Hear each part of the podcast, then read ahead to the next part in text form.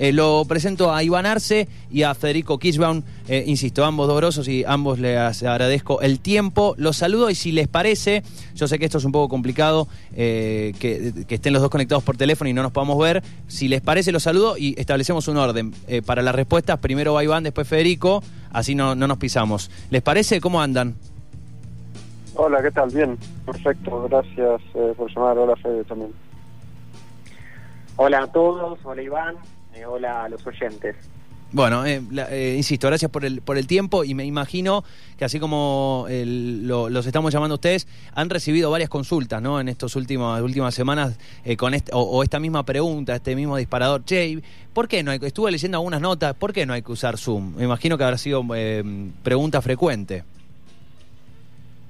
bueno, mira, yo lamento no ser, no estar tan convencido de eso, pero por otro lado, por ahí sirve también para meter un, poco de polémica. Dale. Eh, yo no estoy convencido de que no hay que usar Zoom. Zoom tiene un montón de problemas, se le descubrieron un montón de problemas de seguridad, viene arrastrando problemas de seguridad desde hace unos eh, años ya, eh, empezaron a aparecer problemas de seguridad eh, hace unos meses y ahora más aún porque hay mucha gente que lo está usando y hay mucha gente que está mirándolo, buscándole problemas y tratando de evitarlo.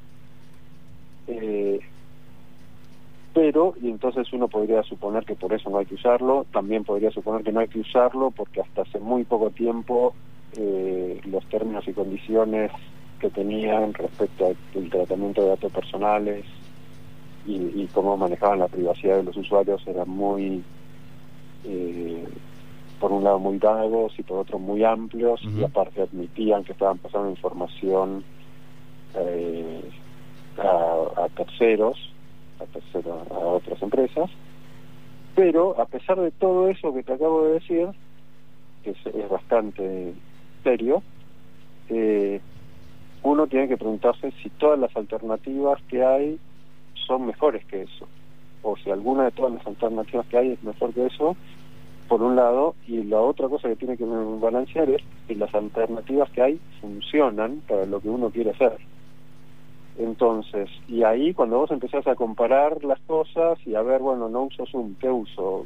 Eh, están estas alternativas comerciales y están estas otras alternativas de código abierto, gratuitas, tienen la misma funcionalidad, funcionan igual de bien, cómo es su seguridad, cómo es el tratamiento de datos personales.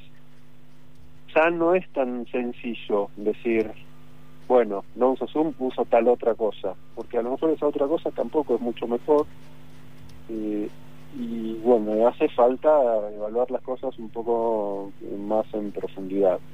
Mi posición personal es que eh, Zoom tiene un montón de problemas, pero para ciertas cosas yo no tengo problema en usarlo.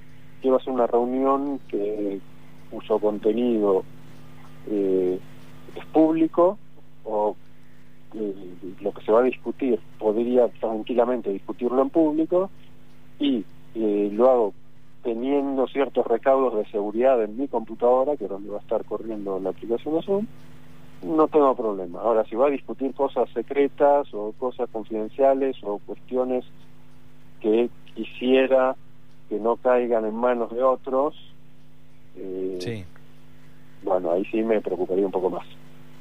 Bien, bueno, em, acá, acá em, me gustaría darle también el, el, lugar a, Fede para que nos cuente también su, su postura, sus, eh, sus puntos de vista y después hay varias preguntas que ya, ya voy anotando para, para seguir. No, bueno, muchas gracias. A ver, eh, estoy de acuerdo con muchas de las cosas que dice Iván. Eh, yo capaz daría un paso hacia atrás y no, no hablaría tanto particularmente de Zoom, sino qué pasa cuando adoptamos de manera masiva una nueva tecnología, una nueva plataforma, y una vez que estamos usando esta plataforma, nos preguntamos el impacto que esta plataforma podría llegar a tener, ¿no? Eh, hasta antes de, de la situación actual, no nos preguntábamos todos los días sobre qué medios de comunicación son más privados, qué medios de comunicación no venden nuestros datos a terceros. Y ahora, al haberlo usado, no solo con una cuestión laboral, sino también hay relaciones a distancia que están utilizando, ni siquiera a distancia, relaciones que por la cuarentena se ven forzados a usar estas plataformas, nos preguntamos. También están los casos de eh, personas que muestran, no sé, pornografía en medio de una clase universitaria. Entonces, más allá de, la atribución de Zoom o no, eh, es cómo como sociedad estamos reevaluando y estamos calificando el servicio que, entre comillas, queremos usar. Eh, como dijo bien Iván, eh, es verdad, Zoom tiene un montón de problemáticas, pero es una de las pocas plataformas que te permite este gran número de gente. Entonces empezó a implementar de manera masiva y un onboarding de usuario que lo descubrieron así por una reunión familiar, por un cumpleaños, por una clase en la universidad no por una cuestión laboral. Entonces, capaz lo que nos tenemos que preguntar un poco es cómo los nosotros, los usuarios, vamos a demandar eh, que ciertas herramientas de, un, de una plataforma tengan que ver con la privacidad y con la transparencia. Capaz, eso es lo, para mí lo más interesante, pasa por ahí en demandarle a los fabricantes y a, las empresas que nos prestan servicio que tenga una calidad y una transparencia en términos de privacidad como para entender cómo nos puede afectar. Y creo que por ahí eh, va la discusión. Bueno, ese, eh, esto, esto que están ambos mencionan primero es, es muy valioso. Me parece que está, están buenísimas las preguntas que se van disparando. Y y una de ellas tiene que ver con la... A ver, vos, eh, Iván, decías, eh, para algunas cosas, si uno lo que está, lo que está, en lo que está utilizando, en lo que está hablando, en, realmente no es algo que yo tenga que ocultar, ni es algo que no hay ningún problema si, si se entera otra persona que ingresa o, eh, o, la, o, esa, o esa información puede llegar a estar comprometida porque realmente no es, no es nada grave, es algo público, es algo que no tiene ningún tipo de, inconveniente que otro lo sepa. ahora, y dijiste al respecto de Caso contrario, bueno, me aseguraría de que eh, en mi dispositivo la seguridad esté ok, etcétera. Ahora, eh, uno de los, de los eh, desafíos que, identifico es cómo hacer, cómo, cómo lograr que cualquier usuario en general tenga conocimientos, al menos básicos, sobre cómo garantizar esa seguridad. Bueno, sí. por un lado, eh, una aclaración. Eh, me aseguraría que mi, que mi computadora o lo que yo esté usando para, para hacer la videoconferencia esté bien en términos de seguridad es siempre. No en el caso de que quiera hacer una videoconferencia y algo que no es confidencial o que podría ser público, sino en todos los casos. Porque el, el riesgo ahí es que por algún problema de la aplicación Zoom o de usar Zoom o cualquier otra cosa, eh, se comprometa mi seguridad en mi eh, computador. Eh, ese por un lado. Por otro lado está la cuestión de la protección de los datos personales y la privacidad de lo que podría la aplicación extraer de mi computadora o de mi teléfono y también lo que dice Federico de que en la videoconferencia misma aparezca alguien y eh, no solo escuche lo que estamos o, vea lo que estamos diciendo, que bueno, si es un tema público no importa, pero que aparte moleste, que haga cosas que eh, eh, que agregan o que molestan los participantes. Y el tercer caso importante es pensar que lo que eh, si usamos un sistema de videoconferencia que no es seguro que no está en la, su arquitectura, su diseño, no es el apropiado, por ejemplo, que no cifra las comunicaciones extremo a extremo, o sea, entre los participantes y no nada más que hasta el server, porque el cifrado no es bueno, esa comunicación deberíamos suponer que quedará grabada y, y guardada en un servidor del que no tenemos control y que no es nuestro para siempre. O sea que dentro de cuatro años o de diez años alguien podrá utilizar esa comunicación con cualquier fin, comercial o de otro tipo. Entonces, a eso tenemos que estar dispuestos. Eh, si queremos usar algo que no está, eh, digamos, que no está bien hecho. Pero bueno, podemos estar dispuestos a eso. No, no, no es que es imposible. Cada uno tiene distintos umbrales de, de aceptar el riesgo. Ahora, sobre la pregunta de ¿cómo hacemos para que eh, toda la gente que por ahí está empezando a usar estas herramientas se concientice sobre la seguridad y haga cosas, las cosas necesarias para, para poder utilizar esta tecnología de una manera más segura? Mira, eso no sucede, no va a suceder de la noche a la mañana, no va a suceder en, un día, ni en una semana, ni en un mes. Eh, así que bueno, es es, eh, es necesario que la gente que está trabajando en la disciplina en la que trabajamos nosotros, eh, la, la y que otra gente que no está en la zona pero que tiene ciertas responsabilidades sobre la protección de datos personales y de la seguridad de toda la población, haga cosas y ayude a concientizar y de pautas eh, eh, concretas sobre qué cosas hacer para mejorar eh, la situación. Pero no pero sería un poco ingenuo pensar que lo vamos a resolver no claro claro. Además hay, hay una, una cuestión es que, es que que todos evidenciamos que esta urgencia llevó a que de sí de la noche a la mañana tengamos que utilizar estas herramientas. Y de pronto muchas veces no lo elegimos, sino que eh, nos llegó un mensaje diciendo mañana a tal hora instalate esto porque hay reunión. Y uno qué hace, bueno, está bien, ok, me instalo esto porque hay reunión mañana y se acabó. Em, a lo sumo un mini tutorial de cómo usarlo, si no lo sabíamos usar. Eh, y en ese, en ese sentido, y, bueno, a Iván o, a Fede les planteo esto, debería también ser, así como vos Iván recién decías, ¿no? Más allá de los que trabajan en, este área en particular, eh, la, precaución o la atención de, otros, de otras áreas también, me imagino también un responsable de una determinada empresa, de cualquier empresa en el mundo, que tenga reuniones con, con sus pares sobre temas eh, privados de una empresa, eh, me imagino que debería ser una, una prioridad hoy encontrar eh, herramientas que garanticen esta seguridad o que garanticen al menos estas, estos puntos básicos. Digamos que los planteos deben venir de, digo, desde arriba hacia abajo también en ese sentido. Totalmente. a ver, a mí me eh, que el mejor mito de la seguridad fue hacer responsable al usuario y no al fabricante o a la plataforma, ¿no? Esta idea de no usar este, el home banking en una red wifi público.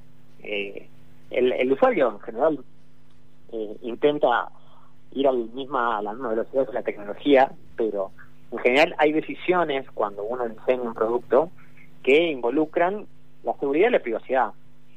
En general, eh, si eso no está planteado desde un principio, eh, es un problema técnico aplicar ciertas este, opciones de seguridad porque, bueno, le, agrega una dificultad al desarrollo, por decirlo de una manera. Pero, en general, hoy, desde la comunicación que siempre se hace, hacemos al usuario como el máximo responsable en cuidarse y, la realidad es que también tiene que el usuario tomar un rol, que es lo que está pasando ahora con Zoom, y demandar que el servicio, si no es privado o si va a vender, lo diga, porque eventualmente se va a descubrir. Entonces, hay un momento que, que, se mencionó, decir algo importante. Entonces, eh, si es importante la privacidad, ¿no? En, en, ese contexto. Hoy es más posible entrar a una conferencia con políticos que antes. ¿Por qué? Porque se están haciendo medios que todavía no, no se han adaptado bien las instituciones. Entonces, es muy posible encontrar un vínculo a una clase en una facultad. El profesor que tiene 200 personas, más allá de que haya una contraseña o no, es muy posible que yo te pueda compartir ese link, entres, escuches todo, por decir una clase también puede ser una reunión privada, sí. y sin, sin abusar de ningún sistema de seguridad, sino abusar con la confianza. Entonces, eh, todas estas decisiones políticas, eh, cámaras empresariales, están teniendo un montón de conversaciones que se hacían puertas adentro y hoy en día hay una ventana, por decirlo de alguna manera. Que esa ventana eh, se pueda subir a alguien y ver es muy posible y capaz deberíamos actuar en consecuencia a eso de qué tan privadas o públicas van a ser nuestras conversaciones y qué plataformas hay. Porque hay plataformas que son más seguras en, términos técnicos, pero esta, esta posibilidad sigue sucediendo, ¿no? Que alguien se sume al link y te escuche igual.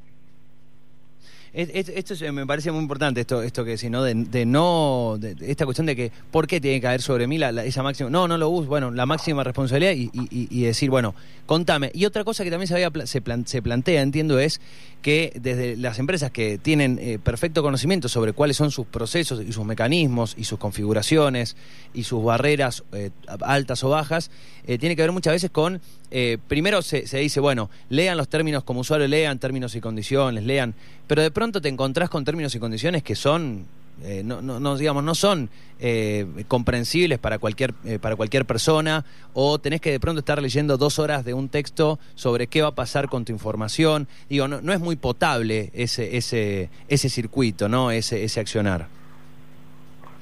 No, los términos y condiciones es, es una excusa muy mala. es imposible, o sea, si vos le decís a alguien, bueno, fíjate, toma esto, instalátelo y, y lee los términos y condiciones y vemos si, si aceptás o no para hacer la reunión que tengo que hacer. Lo pones en una situación en la que no tiene opciones, eh, porque es muy difícil leer términos y condiciones, entenderlos y después negarse a aceptarlos y poder seguir haciendo las cosas que tenés que hacer. Entonces, eh, ahí hay un problema, desde, mi opinión, que es grave, y es que, eh, digamos, hay como una cadena de, responsabilidades en las que todos se van pasando la pelota y el último que se quede con la pelota, el último que queda con la pelota pierde. Y el último que queda con la pelota es el usuario que tiene que usar la aplicación esa. Eh, porque el fabricante dice, nosotros hacemos este software así como está, no nos responsabilizamos por nada, no tenemos nada que ver, qué sé yo, después alguien lo compra eh, y acepta esos términos, después alguien lo implementa y no dice nada y después se lo da al, en el caso de una empresa, al empleado, o en otros casos directamente no al empleado, sino a, a una persona común que no es empleado, que simplemente tiene que participar de algo, y bueno, y, le y al final le cae, la, esa pelota le queda al último, y la responsabilidad la tiene que asumir al último. Eh, y si no la asume, y si no entiende los términos y condiciones, o no los quiere aceptar, bueno, no puede, no puede participar. Y hay aparte un montón de presión social para que, porque si tenés que hacer una reunión con otra gente, no puedes negarte a participar en la reunión, incluso si no es una reunión de trabajo, si es una, un cumpleaños. Eh, así que yo creo que ahí hay un nivel de responsabilidad que va más arriba y donde hay que revisar algunas cosas, eh, porque no se pueden aceptar términos y condiciones que dicen cualquier cosa eh, y después transferirle la carga a otro. Bueno, y, eh, en este sentido hay eh, se han propuesto alternativas. Mucho anda circulando el, el Jitsi Meet, ¿no? Se anda circulando esta, alternativa. Muchos lo, recomiendan en redes, dicen eh, dejen Zoom, utilicen Jitsi Meet. me gustaría consultarles ¿Qué, ¿Qué, significa para que lo expliquen a todos los que están escuchando y, está bueno para que, para que lo entendamos algunas diferencias? Y, y, por qué se recomienda usar en algunos casos, ¿no? Vi que muchas personas lo, lo, recomiendan, más allá de lo de haciendo la salvedad de lo que mencionabas vos al principio de la charla, Iván, eh, de acuerdo al uso, etcétera. ¿Qué significa que una aplicación o una herramienta tenga la, la, característica de ser de código abierto? ¿Qué implica y por qué a veces se recomienda, ese, se fomenta su uso? Bueno, eh, en términos técnicos, eh, la diferencia entre código privado y código público, significa que algún especialista en tecnología eh, puede entender cómo funciona. El entender cómo funciona le da una claridad a, cualquier persona de los riesgos e impacto que pueda tener esta tecnología. Ahora, eso no significa que sea más seguro o que un especialista vaya a ver un problema, pero eh, habla de una transparencia en la posibilidad de que cualquiera pueda entender, aunque sea aproximado, cómo funciona una plataforma, versus la posibilidad de una plataforma que es cerrada, que es como una caja que no se sabe exactamente la magia que sucede en el interior y por ende el esfuerzo de entender cómo funciona es un poco más alto. Es decir, yo te puedo dar un idioma nuevo y eventualmente lo vas a descifrar cómo cómo funciona este idioma, versus darte una guía de aprendizaje de este idioma. Eh, se puede llegar al mismo punto, la diferencia es en qué tiempo.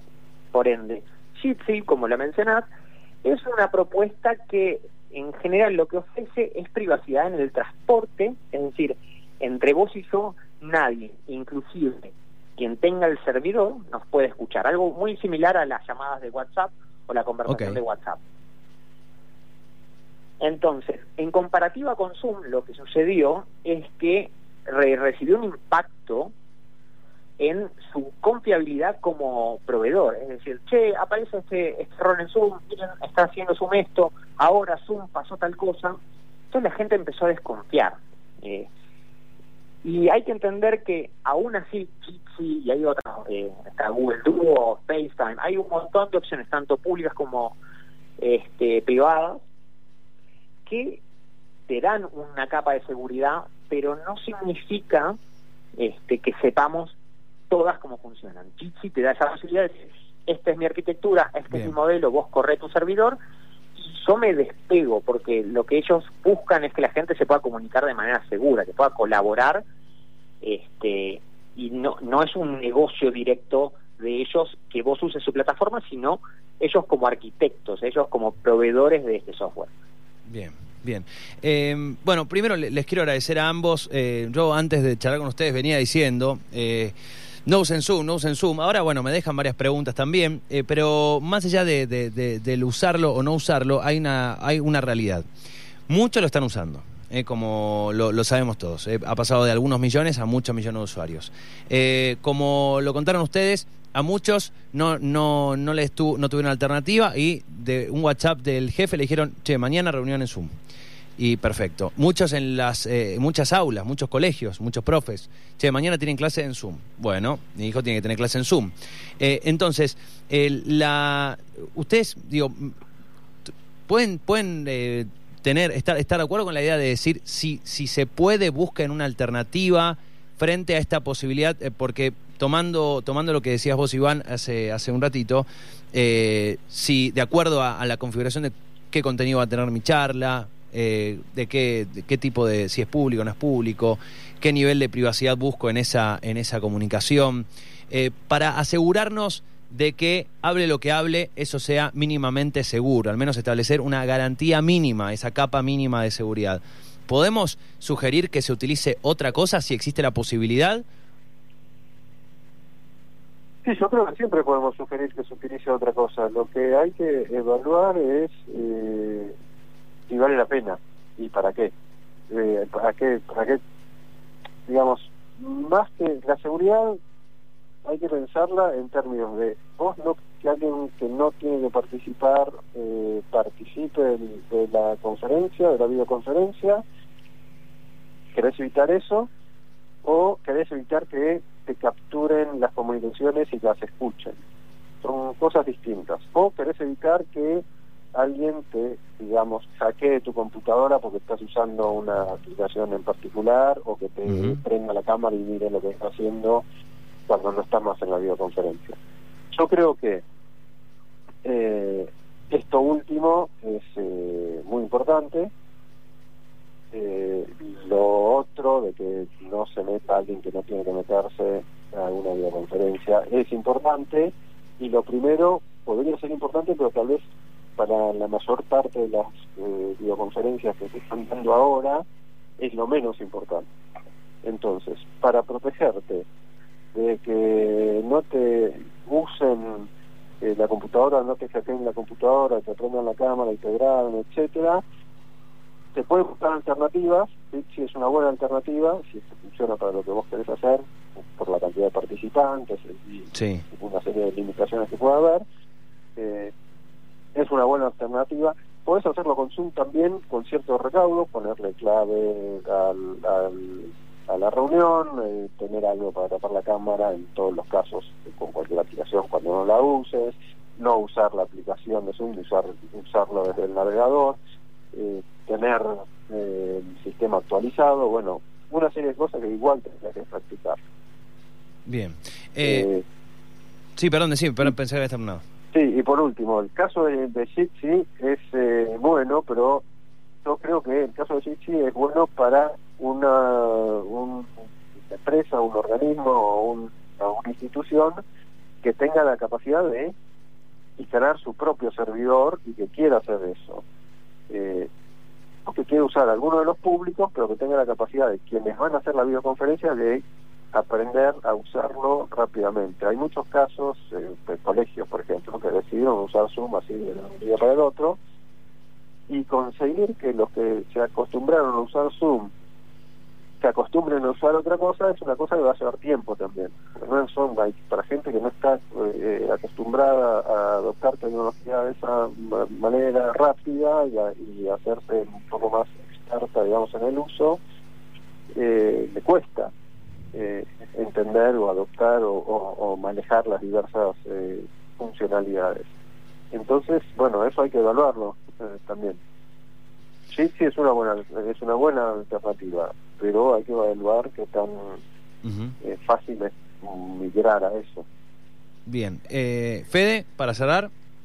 Sí, eh, a ver, a mí a veces me gusta sacar este, un poco la, la complejidad ¿no? de, de, del asunto de hablar de la seguridad. Yo dividiría en dos cosas. Es, ¿qué pasaba con Zoom? Por ejemplo, un ejemplo de puntual con Zoom es que el número de sesión o el número de la call o de esta conferencia era un número predecible.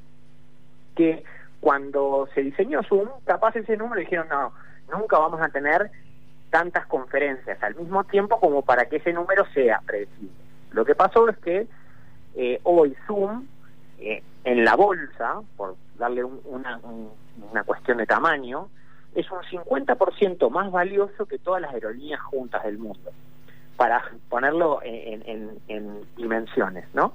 Ese número, la cantidad de gente, cambió mucho la cantidad de gente, pero no cambió cómo se generaba ese número. Entonces uno podía, con el navegador, eventualmente ir cambiando ese número hasta encontrar una sesión válida. Y por eso ahora uno entra. Entonces, no estamos hablando que era una este, un esfuerzo descomunal eh, poder entrar a una una sesión de Zoom que no era la que uno estaba invitado. Pero capaz lo más importante para mí, que es independiente a Zoom, es entender el impacto de la tecnología que tiene en nuestra vida.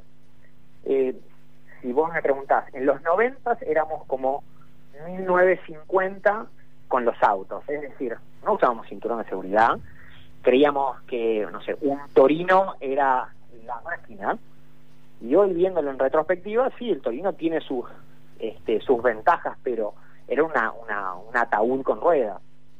Eh, con el software es exactamente lo mismo. En los 90 la seguridad era todavía se estaba formando, eh, la privacidad también. Es por eso que en los últimos años recién hemos estado hablando de eh, una seguridad mucho más compleja. ¿Qué tan privado es un chat? Qué tan privado está en plataforma. Y eso es algo que en nuestra conversación como sociedad es relativamente nuevo y no es de un especialista. Hoy, si yo te pregunto cómo que el auto no tiene airbag, cualquier persona, no un ingeniero, cualquier persona te pregunta cómo que este auto no tiene airbag. Y hay autos con asistencia que tienen más seguridad, ¿no? Como un Tesla.